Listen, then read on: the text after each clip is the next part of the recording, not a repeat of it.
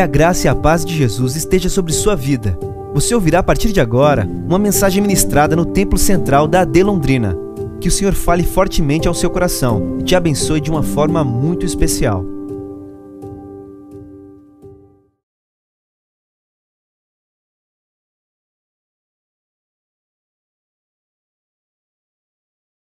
Para a palavra de Deus, abra sua Bíblia comigo no Evangelho segundo escreveu Mateus, capítulo de número 24, a partir do versículo de número 36 até o versículo de número 39. Quero nesta noite falar com a amada igreja a respeito de um sinal da vinda de Jesus. Já ouvimos aqui nesta noite algumas palavras a esse respeito. Jesus está às portas. Os sinais estão se cumprindo. A volta de Jesus é iminente. Aquilo que ele relatou aos seus discípulos, algumas coisas já aconteceram, outras acontecerão. E isso está sendo revelado dia após dia, e aqueles que estão atentos esperando esta volta, estão entendendo que não demorará muito para Jesus voltar. Dentre muitos sinais que Cristo nos deixou, relatado por Mateus no capítulo de número 24, eu quero falar de um sinal nesta noite. Mateus 24, 36 diz assim: Porém, daquele dia e hora ninguém sabe nem os anjos do céu, nem o filho, mas unicamente meu Pai. E como foi nos dias de Noé, será também a vinda do filho do homem. Porquanto, assim como nos dias anteriores ao dilúvio, comiam, bebiam, casavam e davam-se em casamento, até o dia em que Noé entrou na arca. E não o perceberam, até que veio o dilúvio e levou a todos assim será também a vinda do Filho do Homem. Os discípulos se assentaram com Jesus, mostraram a ele a estrutura do templo lá em Jerusalém, capítulo 24, versículo 1. E Jesus, olhando aquelas estruturas, fez uma pergunta a seus discípulos: Vede tudo isto? Não ficará pedra sobre pedra que não seja derribada. E saindo daquele lugar, e assentado lá nos monte, no Monte das Oliveiras, os discípulos chegaram em particular a Jesus e fizeram a ele três perguntas. A primeira, dize-nos quando serão estas coisas? Que sinal haverá da sua vinda? E que sinal terá do fim do mundo? Três perguntas. A primeira se cumpriu no ano 70, quando o templo em Jerusalém foi completamente destruído. A segunda pergunta a respeito da sua vinda, Jesus começou a discorrer no capítulo 24, discorreu o capítulo 25 e até o capítulo 26. Muitos são os sinais da sua vinda. Os mais comuns que conhecemos fala a respeito de guerras, nação contra nação, reino contra reino. Fala a respeito de fome, de peste, de terremotos e muitos outros sinais que ocorrem e estão bem apercebidos aos nossos olhos e aos nossos ouvidos. Mas ele deixou um sinal e esse eu quero falar nesta noite com você, quando nós lemos a respeito dos dias de Noé. Vou repetir a leitura. No capítulo 24, 37, ele diz: E como foi nos dias de Noé, assim será também a vinda do filho do homem. Sentado no Monte das Oliveiras, Jesus olhou há quatro mil anos atrás e com e, com, é, e viu e começou a dizer o que estava acontecendo naqueles dias. Ele fez uma comparação de quatro mil anos atrás no que aconteceu nos dias antediluvianos. E da mesma maneira, ele olhou para frente, dois mil anos de história depois da sua morte, e começou a contemplar e a dizer o que aconteceria nos dias da sua vinda. Para Deus, não há passado nem futuro, é tudo um eterno presente. E Jesus profetizou e comparou os dois momentos da história marcante, quando no primeiro toda a humanidade, ou quase toda ela, fora destruída pelos, pelo dilúvio e pelas águas.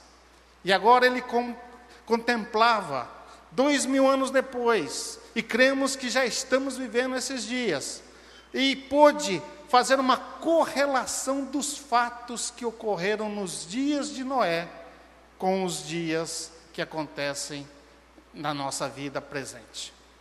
Para entendermos isso, vamos abrir nossa Bíblia lá em Gênesis, capítulo de número 4, para começarmos a entender por que Jesus fez essa comparação.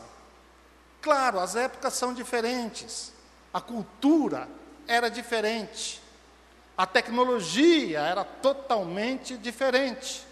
Mas os fatos em si, em nada mudaram quando se trata da personalidade, da sociedade do homem em que ele vive e em que nós vivemos. Nós vemos no capítulo 4 o nascimento de Caim e Abel. Nesse capítulo 4 nós vemos o primeiro homicídio. Caim, pelo fato de Deus não ter recebido a sua oferta em que ele depositara no altar, se irou contra o seu irmão e matou Abel. E quando ele mata Abel, já no capítulo 4, versículo de número 8, quando eles estavam lá no campo, Deus chega a ele e pergunta a respeito de Abel. E ele diz para Deus: Porventura eu sou o guardador do meu irmão? Ou seja, ele já estava colocando diante de Deus que Deus seria responsável para cuidar de Abel e não ele, porque jamais ele guardaria. Se Deus não o guardasse, quem seria ele? Afrontando Deus e não reconhecendo aquilo que tinha feito. Mas Deus pergunta a ele: Que fizeste? A voz do teu irmão clama a mim desde a terra e maldito és tu na terra. Quando lavrares esta terra, não te dará força. E Caim se colocou agora diante de Deus, reclamando e dizendo: Então todo homem que me achar me matará. Mas Deus, que é misericordioso, coloca um sinal em Caim e diz que todo aquele que o fizer mal ou matar, também será castigado sete vezes mais. E Caim, agora longe de Deus e não querendo mais a sua presença, o versículo de número 16 diz que ele sai diante da face do Senhor e vai habitar na terra de Nod, da banda do oriente do Éden. Ele sai. Deus já não fazia mais parte da sua vida. Ele não se retratou, não se reconciliou, não se arrependeu daquilo que tinha feito. Antes, preferiu sair da face do Senhor e habitar ao lado oriente do Éden. E ali, Caim conhece a sua mulher. Muitos vão perguntar, mas não era só dois? não tinha só Caim e Abel. Lembre-se, a longevidade de vida daqueles dias. Homens viviam 500, 600, 800 e Matusalém viveu 969 anos. A Bíblia nos diz que Adão teve filhos e filhas. Provavelmente ele se casou com uma das suas irmãs, ou sobrinha, ou prima, e ele sai da presença de Deus e vai para essa terra do, ao oriente do Éden, e ali ele vai edificar uma cidade. Versículo de número 17. E conheceu Caim a sua mulher, e ela concebeu, e teve a Enoque. E ele edificou uma cidade e chamou o nome da cidade pelo nome do seu filho, Enoque. Veja, que para edificar uma cidade é necessário que haja ali muitas pessoas. Já havia um grande número de pessoas da descendência de Caim, que a partir de agora vamos chamar de geração cainita. Essa geração começa a crescer, começa a se multiplicar naquela terra, não conhecendo a Deus, os seus descendentes, assim como Caim o abandonou, vivendo uma vida totalmente separada daquilo que havia aprendido dos seus pais, de Adão, Eva, e do próprio trabalho religioso que ele começava a praticar, que abandonou pelo fato de não ser recebido. Agora ele estava numa terra distante, sem Deus, quem sabe cultuando aquilo que ele achava por bem e por melhor, segundo a sua ideologia, vivendo uma vida dissimulada longe da presença de Deus. No entanto, isso não foi impeditivo para que ele formasse ali uma cidade, que tivesse filhos, netos e bisnetos, das quais alguns deles Moisés vem a destacar no relato de Gênesis. Vem mostrar ao povo hebreu que estava para entrar na terra prometida o que havia acontecido e deixar registrados os fatos para que eles não se enganassem quando entrassem nessa terra. E nós vemos Moisés no versículo de número 18 dizendo: E a Enoque nasceu Irade, e de Irade, meu Jael, e meu Jael gerou a Metusael, e Metusael gerou a Lameque. Veja, uma grande descendência se formando nessa descendência cainita. E Moisés toma um fato agora muito importante que nós não podemos deixar passar. Versículo 19. Ele vai citar três filhos de Lameque, pois esse foi o primeiro homem bigâmico, casando com duas mulheres. E ele, o nome de uma era Ada, e a outra se chamava Zila. Versículo de número 20. E a sua primeira mulher teve dois filhos. O primeiro se chamou Jabal. E Moisés faz questão de discriminar que Jabal foi o pai dos que habitam em tendas e têm gado. Veja, se ele foi o pai daqueles que criam gado e têm tendas, pois vivia no campo, esse foi um grande homem da pecuária, segundo a sua época, é, produzindo é, trazendo a cultura do gado, trazendo a, a pecuária em si desenvolvida para que fossem alimentados naquela época. E muitos, depois de Jabal, seguiram o seu caminho, pois seus filhos ou outros que ali viviam também começaram a cuidar da pecuária e trazer para si o cultivo desse animal, desse gado, para a sua alimentação e também segundo a sua economia, segundo a sua época. Se começa a se formar uma sociedade comercial. Não existia dinheiro como temos hoje, claro, mas havia comercialização, a troca, e havia ali os, os, meios das pessoas irem se enriquecendo baseado naquilo que produziam. E essa sociedade cainita começou a se expandir na terra de Nod. O segundo filho de Lameque, com Ada, versículo de número 21, foi chamado de Jubal.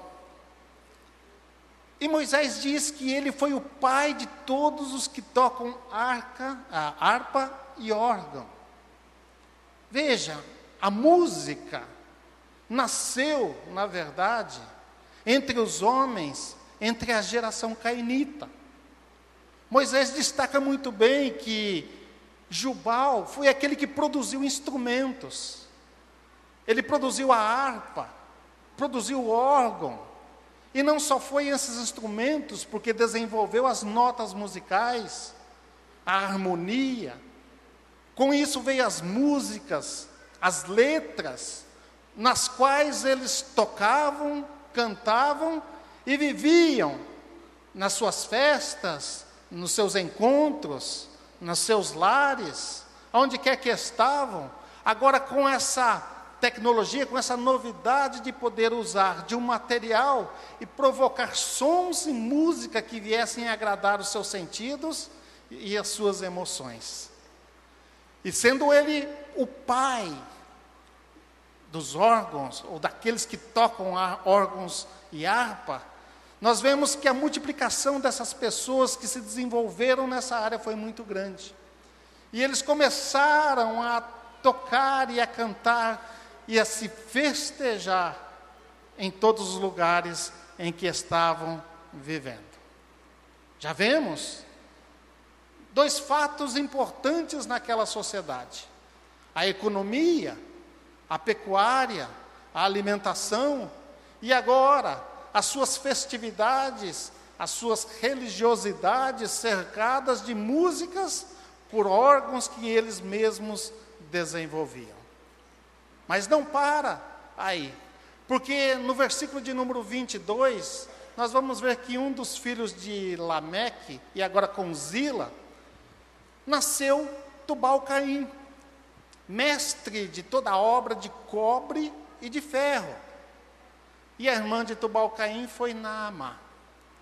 Tubal-Caim, se podemos usar a nossa linguagem atual, ele se torna, segundo a sua época, um metalúrgico ele descobre a fórmula de tirar da terra o minério, de tirar o cobre, de fazer, de transformar esse minério em ferro, de produzir ferramentas, de produzir armas, de produzir meios cortantes, ou espadas cortantes, ou ferros cortantes, para que fossem utilizados segundo as suas necessidades.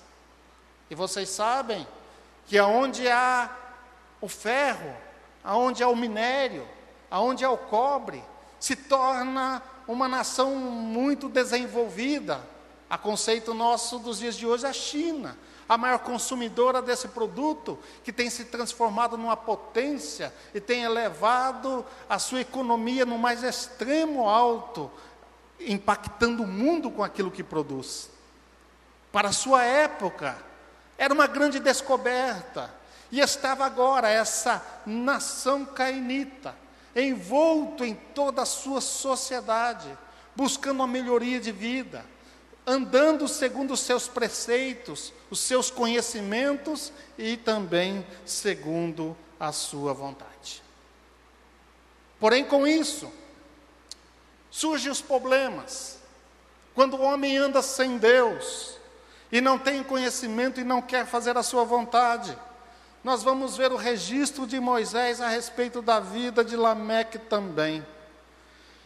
Lá no versículo de número 23, ele vai dizer o seguinte: que Lameque chama as suas mulheres, Ada, Exilar, e faz aqui como se fosse um poema a ela por aquilo que ele tinha praticado. Ele diz: Ouvi a minha voz Vós, mulheres de Lameque, escutai o meu dito, porque eu matei um varão, e olha o motivo por que ele matou: por me ferir, por ter trazido a ele alguma machucadura, e pelo fato de estar raivoso ou odiar, ele fere, ele mata esse jovem pelo fato dele ter provocado alguma pisadura nele. E também há um jovem que ele também mata por tê-lo pisado. Motivos fúteis. E segundo os teólogos, esse aspecto desse versículo 23 está escrito em forma de um poema, como que se ele cantasse, dizendo que com isso que estava levando alguma vantagem de ter tirado a vida de duas pessoas. Além do mais, vemos que ele agora, bigâmico, longe da, da vontade de Deus, ele praticava todos os atos que um ímpio pratica.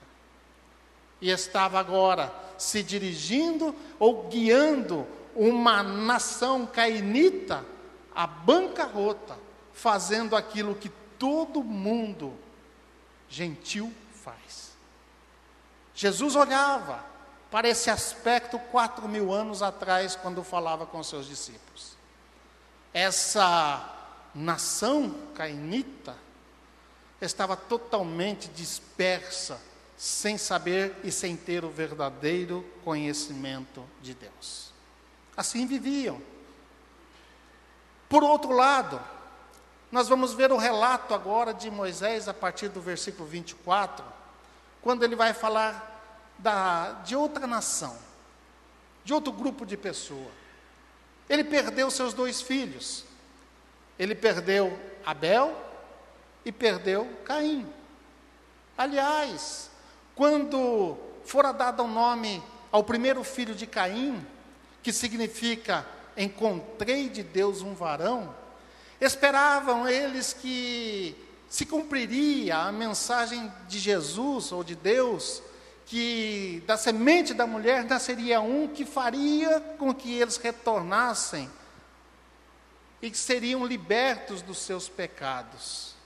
Mas quando nós vemos os dois filhos, um morto e outro distante, assassino, se perderam no rumo da história e não pensavam eles que demoraria muitos anos para que se cumprisse a mensagem dada em Gênesis 3,15.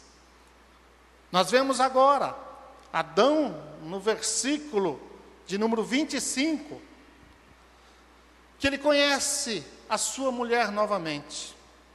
E ela teve um outro filho, e chamou esse nome de Sete. Porque disse ela: Deus me deu outra semente. Porque pensava ela que a primeira semente seria o cumprimento da vinda de Jesus ou da libertação do pecado. Deus me deu outra semente em lugar de Abel, porquanto Caim o matou. Versículo 26. E a Sete mesmo também nasceu um filho, e chamou o seu nome de Enos e então, preste atenção, e então se começou a invocar o nome do Senhor. Desde a morte de, de Abel, nós vemos pelo relato bíblico que não se buscava mais a Deus, não se oferecia mais sacrifícios, não se perdia mais perdão. Por mais que Adão e Eva relatassem a respeito da vivência no jardim, não lhes traziam interesse a respeito de Deus. Mas quando nasce Enos, começa-se a invocar novamente o nome do Senhor. Começa as orações, começa o sacrifício, começa a vida de piedade. E Moisés vai começar a declarar agora no capítulo de número 5, a genealogia de Sete, que eu não vou ler porque é muito extensa, mas nós vamos ver aqui que homens piedosos nasceram da linhagem de Sete. Nós vamos ver que nasceu é, Lameque, ou melhor, Matusalém, que teve uma vida longínqua, que foi o homem que mais viveu sobre a face da terra. E eles buscavam a Deus e se dedicavam à vida com Deus. Nós vamos ver que nasceu nessa época Noé e chamou o nome Noé, dizendo que ele vai nos consolar das nossas obras e dos trabalhos das nossas mãos, porque Deus amaldiçoou a terra. Nós vamos ver que nasceu homens que começaram a invocar a Deus e pregar a palavra de Deus. Tudo aquilo que eles aprenderam através dos seus pais, da descendência de Adão. Agora eles estavam colocando em prática. E essa nação também se cresceu, que podemos chamar da nação setista, ou nação dos filhos de Deus. E eles passaram a invocar ao Senhor. E nesse momento na terra, antes do dilúvio, nós tínhamos aqui dois povos: aqueles que serviam a Deus, que são chamados filhos de Deus, e aqueles que não serviam a Deus, que são chamados de filhos dos homens. Mas algo aconteceu durante essa história. E Jesus começou a relatar aos seus discípulos sobre isso, lembrando-os sobre isso. O capítulo de número 6 começa aqui a destruição da humanidade antediluviana. Capítulo 6, versículo de número 1. Diz lá: E aconteceu que, como os homens começaram a se multiplicar sobre a face da terra, lhe nasceram filhas. Versículo 2. E viram os filhos de Deus, descendência de Adão e de Sete, que as filhas dos homens, descendentes de Caim, eram formosas e tomaram para si mulheres de todas as que escolheram.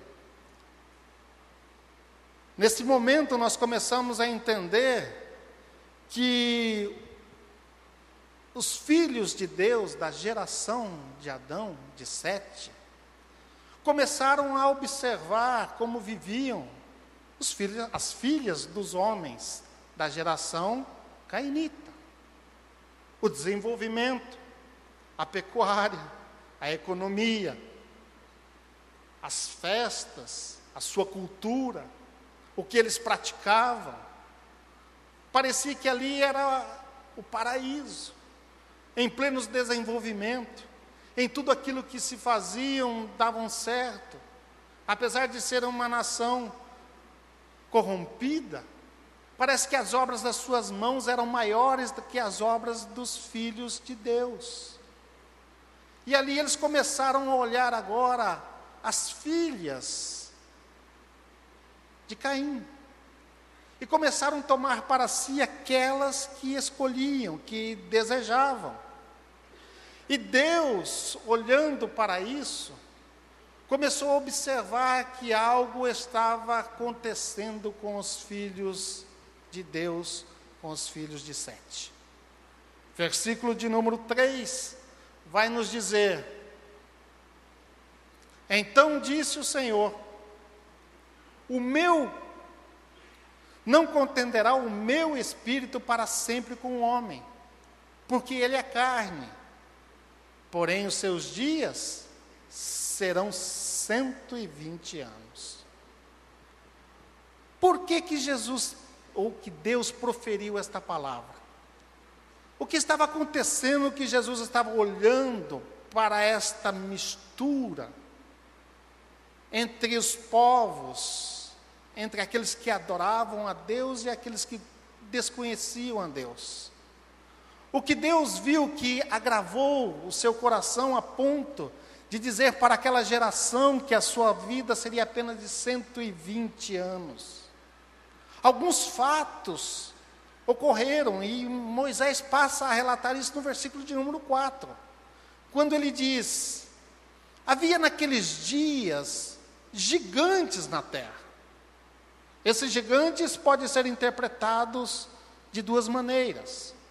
Ou gigantes em estatura, né, como nós vemos Golias, com três metros de altura ou mais, como também pode ser gigantes na terra, sendo homens poderosos, com poder, com autoridade, homens que mandavam, que não pediam favores, ordenavam e deveria ser cumprido, gigantes na terra. Depois disso, quando os filhos de Deus entraram as filhas dos homens e delas geraram filhos, estes eram homens valentes, que houve na antiguidade varões de fama. Não, não entender aqui homens valentes apenas por homens corajosos, mas no contexto da língua hebraica, esses valentes significam homens ambiciosos, homens cruéis, homens que não têm amor nem a sua própria vida, homens que procuravam a todo custo fazer aquilo que era benefício para si homens sanguinários, homens que dominavam pela força, homens que tomavam tudo que queriam, segundo a, a imposição e as armas que possuíam. E Deus, olhando isso, falou: Não contenderá o meu espírito para sempre com os homens. Porque, mesmo nessa geração corrompida, Deus estava falando com a humanidade. Deus falava aos seus ouvidos. Mas os homens se afastavam de Deus e não davam ouvido à voz de Deus, não queriam saber dos seus conceitos, dos seus planos, da sua santidade, apenas fazendo aquilo que era benéfico a si mesmo. E o versículo 5 ainda vai nos mostrar que o Senhor viu a maldade do homem que se multiplicava sobre a terra e que toda a imaginação toda a imaginação dos seus pensamentos e do seu coração era má continuamente. Toda a terra agora estava corrompida. Os filhos de Deus, da linhagem de Sete, haviam se corrompido porque tomaram para si e se misturaram com as filhas dos homens. E ali se tornou um só grupo de pessoas falando uma mesma língua e praticando os mesmos atos. E agora se corromperam no total, que Deus, olhando agora para aquela geração, diz: Vou dar 120 anos para que se arrependam. Porque Deus mesmo disse no seu coração, numa forma antropomórfica, lógico, falando a respeito como homem, diz: Arrependo-me de ter feito o homem sobre a face da terra, vou destruir a humanidade. Para que isso acontecesse, imagine a indignação de Deus com o pecado dessa geração, que era má continuamente, ninguém buscava mais o seu favor, estavam misturados nos seus prazeres carnais, na sua vida, longe daquilo que traria louvor e glória ao seu nome. E como não davam ouvido à voz de Deus, Deus diz: Destruirei o homem que fiz sobre a face da terra. Porém, Deus, olhando entre os homens, encontrou um, versículo de número 9. Noé era varão justo e reto em suas gerações. Noé andava com Deus. A geração era terrível, mas tinha um homem que buscava a Deus, que andava com Deus, que queria Deus. O mundo estava afastado de Deus, mas ele estava perto, andando com Deus. E ele achou graça aos olhos de Deus. E ele se aproxima de Moisés. E no versículo de número 15, ele diz: Farás uma arca de 300 côvados o comprimento, e 50 côvados de largura, e 30 côvados de, de altura. Esta será a sua salvação. Você terá arca, porque destruirei este mundo com água o mundo, na época, não conhecia chuva, era só um vapor que subia e regava as plantas. Não havia chuva e Noé teria um prazo para construir esta arca. E a Bíblia vai nos dizer que ele levou 120 anos para construir a arca. E durante esses 120 anos, ele pregava, porque Judas, se não me falha a memória, estava, escreveu dizendo que o pregoeiro Noé, enquanto trabalhava, ele pregava a respeito da destruição que Deus traria ao mundo de então. Mas aquele mundo não ouviu a voz de Noé, a pregação de Noé, não creram naquilo que Noé falava. E Noé, durante 120 anos, construindo aquela grande arca, quem sabe passavam pessoas por ele, chamavam de velho gagá, chamavam de louco, chamavam de um homem que não tinha bom senso, porque estavam construindo uma coisa que não serviria para nada.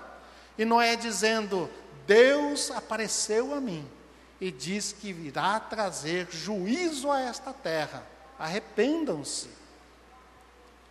Ninguém se arrependeu. E nós vamos ver que passados 120 anos, Deus manda Noé reunir os animais, dois de cada espécie.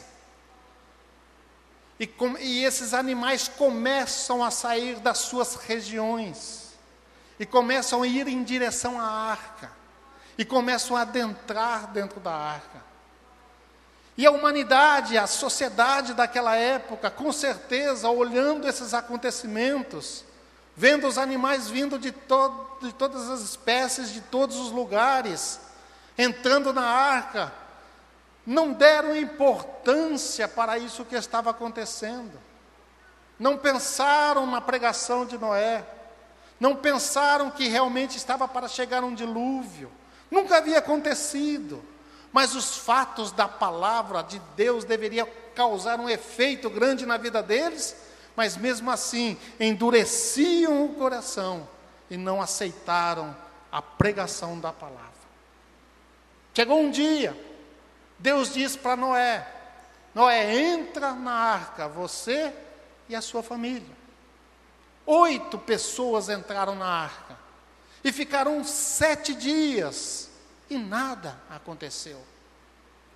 Mas de repente, Deus disse a, a Noé: entra nesta arca, eu fecho a porta e fique aí. E aí nós vemos no final desses sete dias, o céu se fechando, as águas começando a cair, e os homens agora, quem sabe, correndo de um lado para o outro procurando o recurso, quem sabe batendo na porta, dizendo: Moisés, abre, abre, Moisés, agora eu acredito.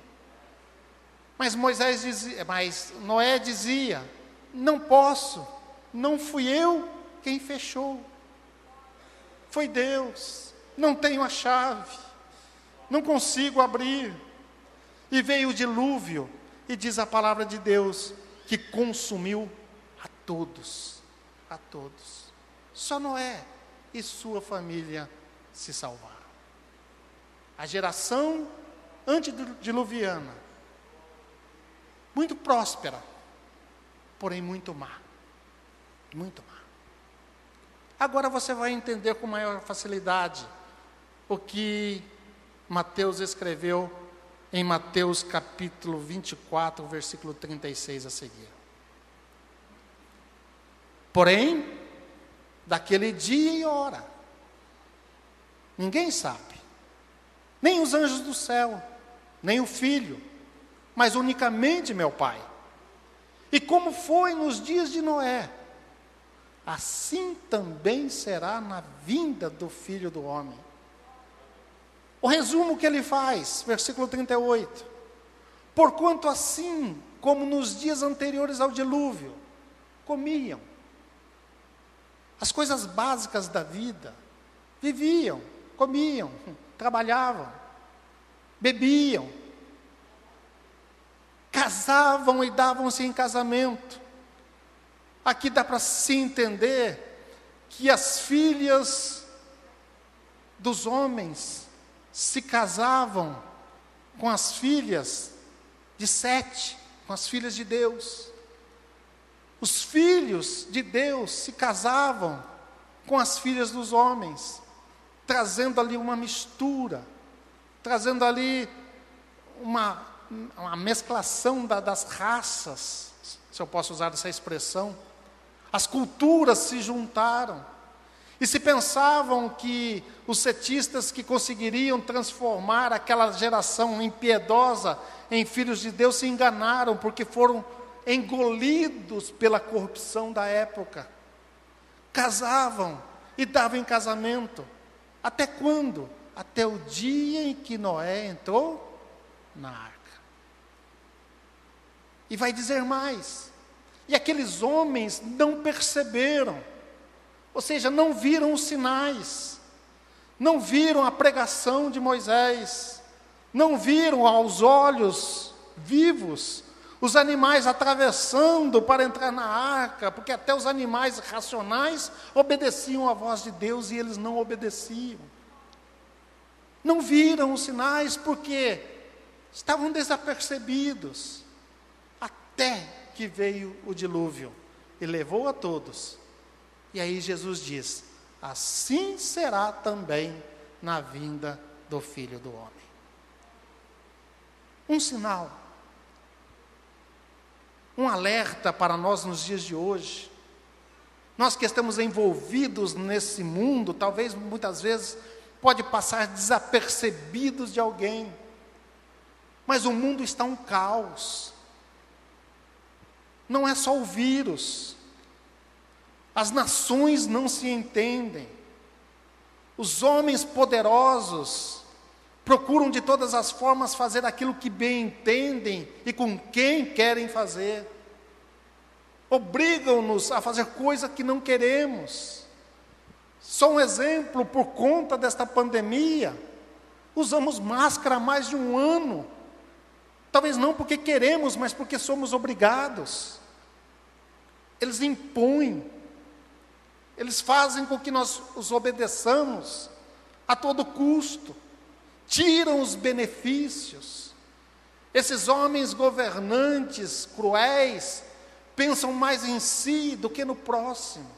Homens poderosos, como existiam naquela época, ainda vivem nos dias de hoje, como na China, na Coreia do Norte, em outros lugares em que cristãos não podem professar a sua fé e se descobrem, são levados a, aos açoites, às masmorras, às prisões e até a morte. Homens que não estão preocupados com a vida do homem e sim com o seu poder. Não sei se já ouviram falar, mas existe já uma agenda desde 2015, uma agenda da ONU chamada de Agenda 2030, que está pondo em prática, que está sendo pondo em prática aquilo que eles querem que se concretize em 2030. Não sei se chegará até lá ou se passará desta época, mas eles querem governo único, exército único, país sem barreiras, uma só moeda, um só governante. Leiam, as coisas estão aí, mostrando-nos que Jesus está às portas. Os homens poderosos estão querendo dominar o mundo, e quem não for a favor deles, eles eliminam de uma forma ou de outra. As pestes, estamos experimentando coisa que há mais de 120 anos não acontecia.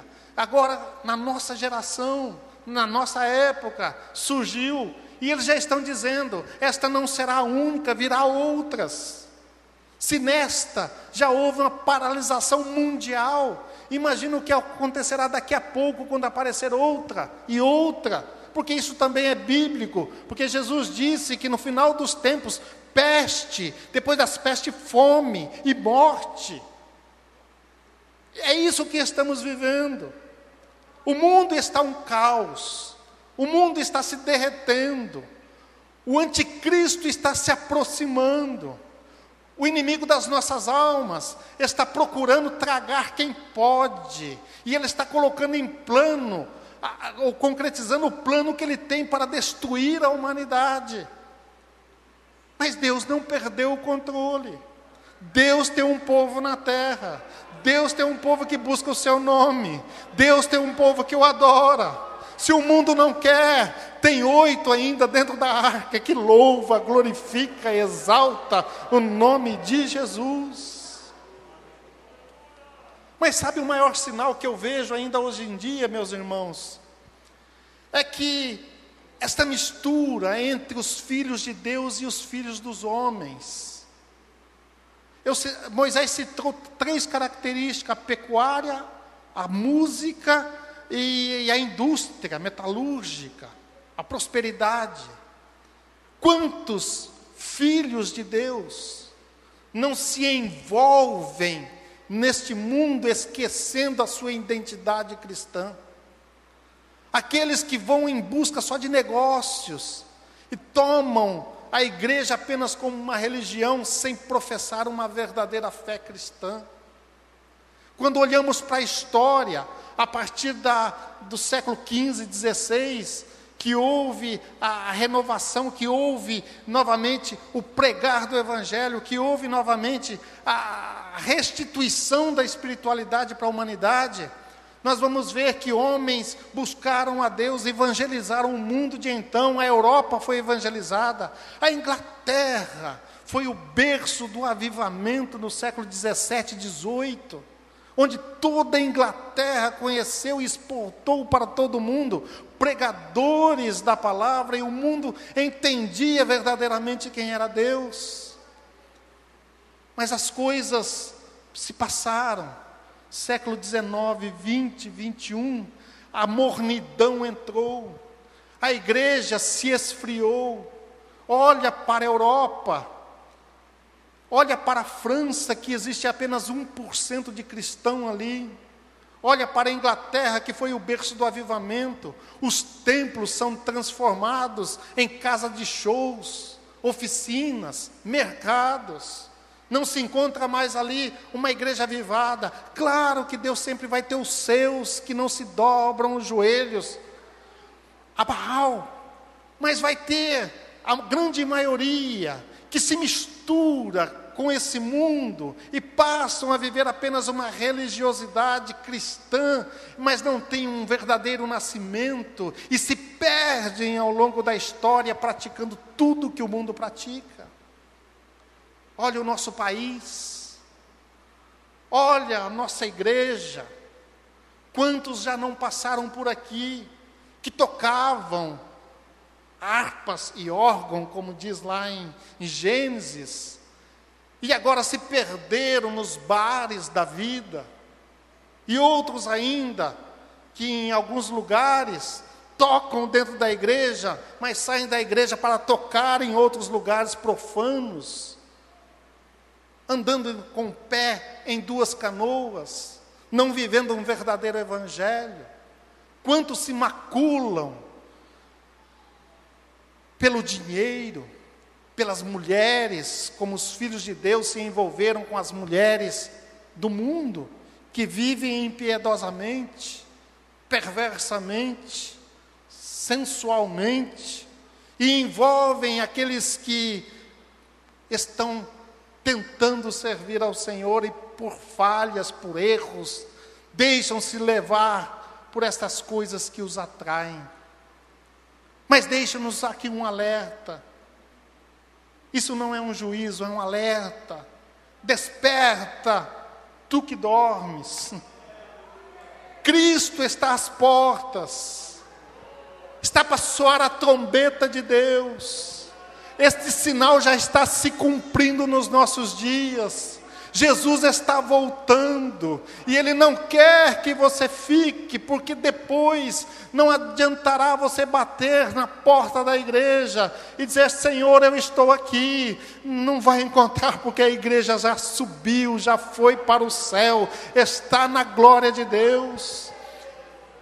Hoje é o dia da salvação, hoje é o dia da reconciliação, hoje é o dia de procurar servir a Cristo.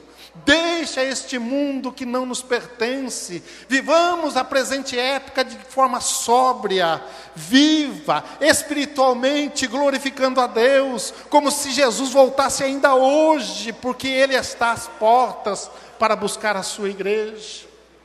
Assim termino, como foi nos dias de Noé, assim também será na vinda dos filhos de Deus. Jesus está voltando. Deus abençoe. Essa foi uma mensagem ministrada no Templo Central da AD Londrina. Acesse nossas redes sociais no Facebook, Instagram e YouTube e fique por dentro de tudo o que está acontecendo.